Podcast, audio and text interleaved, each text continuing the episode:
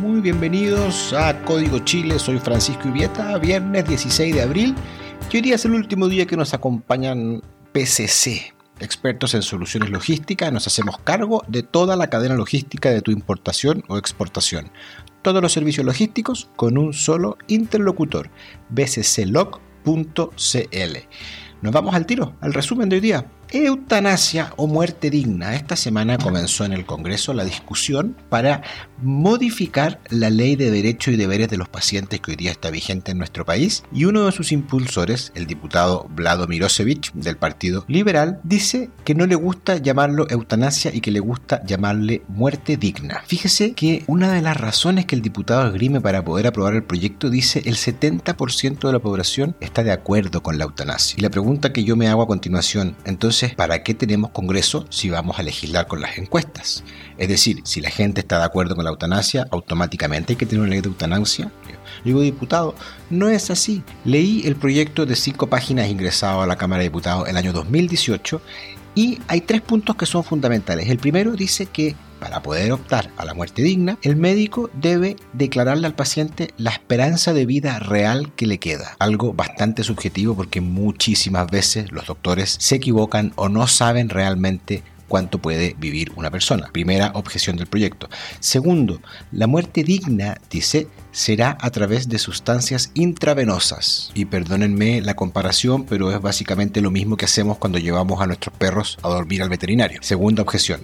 Tercer aspecto del proyecto, debe sufrir el paciente una enfermedad terminal con un dolor intenso física o psicológicamente. Es decir, si hay alguna persona que tiene alguna enfermedad o algún problema, algún trastorno mental o que está pasando por algún momento de debilidad psicológica, puede decir, puede decir esta persona, quiero recurrir a mi derecho de muerte digna, tercera objeción del proyecto. Cuando se le preguntaba al diputado Milosevic en una entrevista en la mañana eh, sobre este proyecto decía, eh, esto es un proyecto que el que quiere lo usa y el que no quiere no lo usa, pero debe existir la libertad de las personas para poder elegir. Y yo le pregunto, ¿libertades personales, diputado? Sí, pero entonces hagámoslo siempre. Libertad para los padres de educar a su hijo libertad de emprender en nuestro país, libertad a los habitantes de la provincia de Arauco para poder desplazarse sin ser amenazados ni sin sufrir atentados terroristas, libertad de trabajar para los afectados que hoy día están siendo víctimas de los atentados en la Araucanía. Entonces disfrazarse de liberal y decir que un proyecto es bueno porque le da libertad a las personas está bien, pero hagámoslo pensando siempre entonces la libertad y consideremos todos los factores, no solamente cuando nos conviene. El segundo tema del día de hoy Buenas noticias con respecto a la pandemia. Hoy día se publicó el estudio de la efectividad de la vacuna china en nuestro país y el principal resumen es lo siguiente. Si todos nos hubiéramos vacunado con las dos dosis al inicio de la pandemia, los casos hoy día serían un tercio y las muertes serían un quinto. Es decir, en vez del millón cien mil casos tendríamos 300 mil casos y en vez de las 25 mil muertes habrían solo 5 mil muertes. Esto significa que tiene un 70% aproximadamente de eficacia para prevenir los contagios, 67 es la cifra exacta, 80 para prevenir la muerte y 89 para prevenir los ingresos a la UCI. Hasta el momento no hay claridad de la conveniencia de una tercera vacuna. Hay que esperar, dicen los expertos, a ver el comportamiento de las variantes en los grupos ya vacunados. De todas maneras, son cifras que dejan a la autoridad de salud muy contentas y muy esperanzadas de eh, decir que hoy día estamos con una vacuna que efectivamente protege a la población.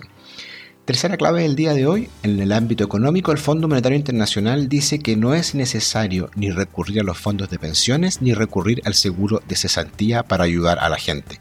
Según los expertos nacionales, es primera vez que esta organización critica directamente una política pública en Chile. Y dice además, el gobierno tiene espacio fiscal para entregar ayudas. Los apoyos considerados para el 2021 dicen que son los adecuados para los problemas más graves. Y el equipo de profesionales dice, no creen que haya que hacer mucho más. La crítica también fue porque nadie asegura que sean los más necesitados los que realizan o los que reciben los fondos, es decir, la poca focalización de la política pública del tercer retiro. El bonus track del día de hoy. Los demócratas siempre criticaron a Trump por su maltrato a los inmigrantes y a los refugiados, pero sin embargo Biden hoy día firmó una resolución que mantiene en 15.000 los cupos anuales que tenían que tienen los, los refugiados para Estados Unidos. La cifra es la misma del último año de Trump y los mínimos históricos. ¿Cuál es el problema? Que hace dos meses atrás Biden le dijo al Congreso el cupo lo aumentaría a 62.500 personas, cosa que no ha sido así. BBC, expertos en soluciones logísticas, nos hacemos cargo de toda la cadena logística de tu importación o exportación. Todos los servicios logísticos con un solo interlocutor. Le damos la despedida, último día que nos acompaña bccloc.cl. Esto ha sido todo. Buen fin de semana. Soy Francisco Ubieta, Código Chile.